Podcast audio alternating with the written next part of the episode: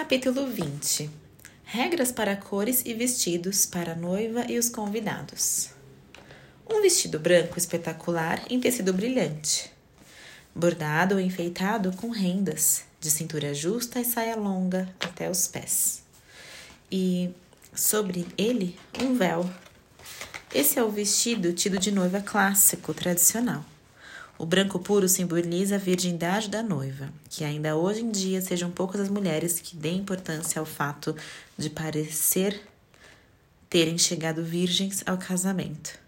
Por isso, algumas delas renunciam ao branco puro e preferem o creme. A princesa Diana usou um vestido creme. Seu casamento se realizou em 1981 e a imprensa considerou aquela cor como seu reconhecimento público de não haver chegado virgem ao casamento.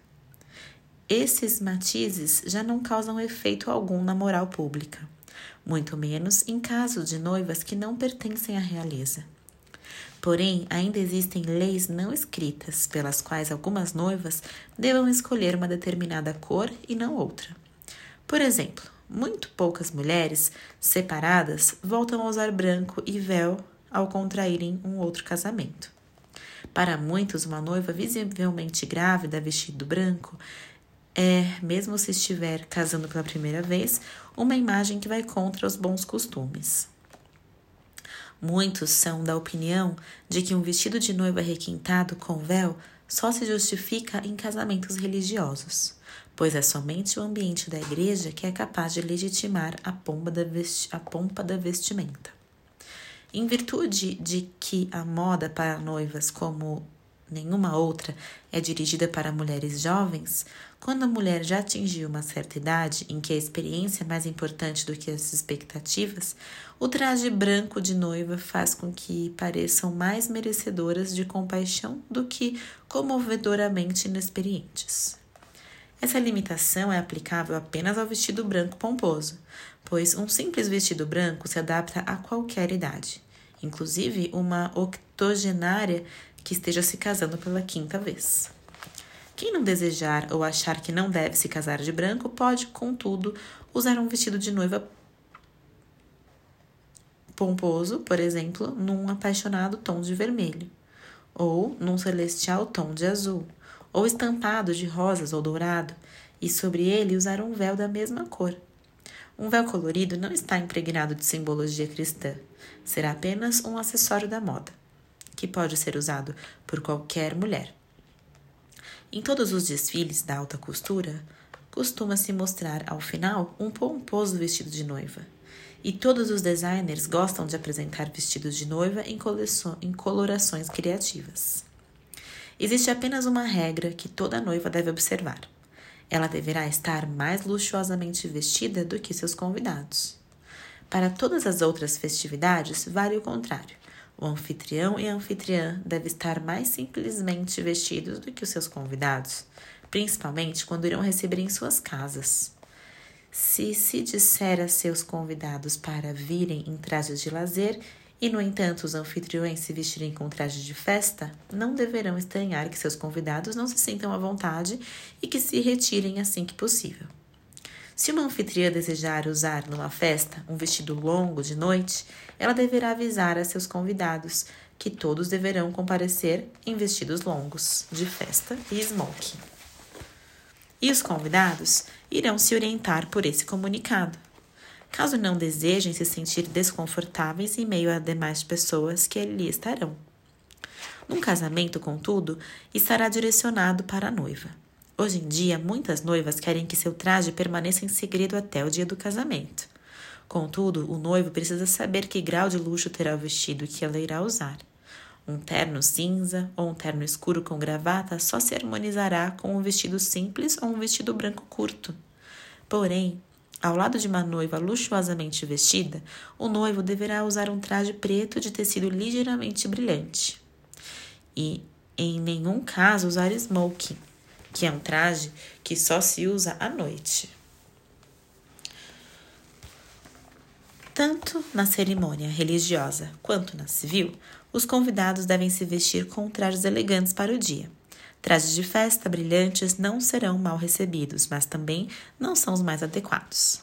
Os cavalheiros deverão usar uma roupa para o dia, com uma gravata a seu gosto. Se os noivos querem outro tipo de roupa para seus convidados, devem fazer com que saibam com antecedência. O traje formal o traje informal jamais é adequado para casamento. Quem for da opinião de que um casamento não é mais importante do que uma compra no supermercado, de preferência não deverá frequentar casamentos. Uma particularidade dos casamentos mais elegantes é que na cerimônia o noivo, apenas o noivo, vestirá um fraque cinza claro com gravata, o chamado morning suit. Morning suit. Terno para o dia os demais cavalheiros usarão trajes escuros, olhando com atenção para as fotografias de casamento da nobreza, muitos aparecerá muitos parecerá que o noivo talvez esteja vestido com excessiva simplicidade em seu traje cinzento. Porém, esquecem que o morning suit é, na realidade, um fraque. Na maioria dos casamentos, na parte da tarde, haverá uma festa a noiva deverá então deixar de lado o seu segredo e anunciar se irá se apresentar com traje longo ou curto. Se for curto, nenhuma das convidadas poderá usar traje longo, para não roubar atenção. Se se, se se espera que a noiva irá vestir um traje simples, nenhuma das convidadas poderá usar nada muito chamativo. A roupa da noiva nessa ocasião deverá ser a mais formosa de todas.